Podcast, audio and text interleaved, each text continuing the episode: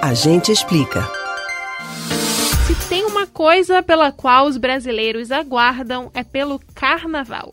A maior festa popular do país foi cancelada ou adiada na maioria dos estados por conta da pandemia do novo coronavírus.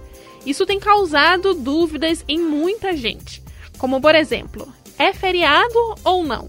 Os trabalhadores têm direito à folga mesmo sem a festa? Como ficou a situação nos principais carnavais do país? Atenção, que hoje a gente explica as suas dúvidas sobre o calendário do carnaval em 2021.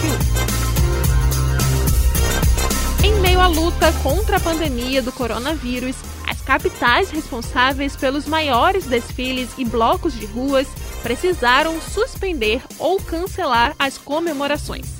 Apesar disso, as datas do carnaval continuam marcando nosso calendário e se aproximando cada vez mais. Por isso, vamos esclarecer algumas coisas. A primeira delas é que o carnaval não é considerado um feriado nacional. A esfera pública declara ele como ponto facultativo. O setor privado então decide se concede ou não as folgas. Para este ano, o Diário Oficial da União estabeleceu que os dias 15 e 16 serão pontos facultativos para os órgãos públicos federais. E no dia 17 até as 14 horas também será. No Rio de Janeiro, o prefeito disse que não há condições do carnaval ser realizado nem em fevereiro e nem em julho, acontecendo novamente só em 2022.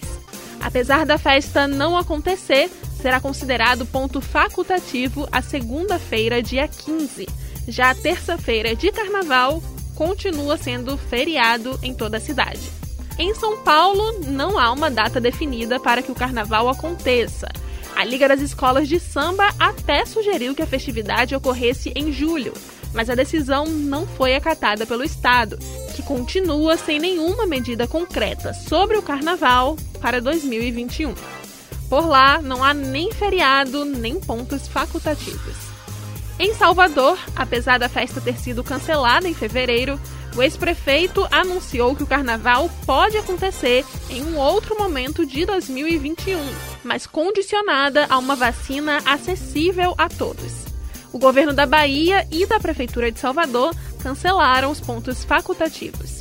Aqui em Recife será a primeira vez em 43 anos que o Galo da Madrugada não vai às ruas. Em Olinda também não tem festa oficial. Mas apesar do cancelamento, até agora, o feriado segue mantido no calendário de fevereiro. Em relação às empresas privadas, cada uma tem direito de decidir se oferece folga ou não. Você pode ouvir novamente o conteúdo desses e de outros A Gente Explica no site da Rádio Jornal ou nos principais aplicativos de podcast: Spotify, Deezer, Google e Apple Podcasts. Beatriz Albuquerque para o Rádio Livre.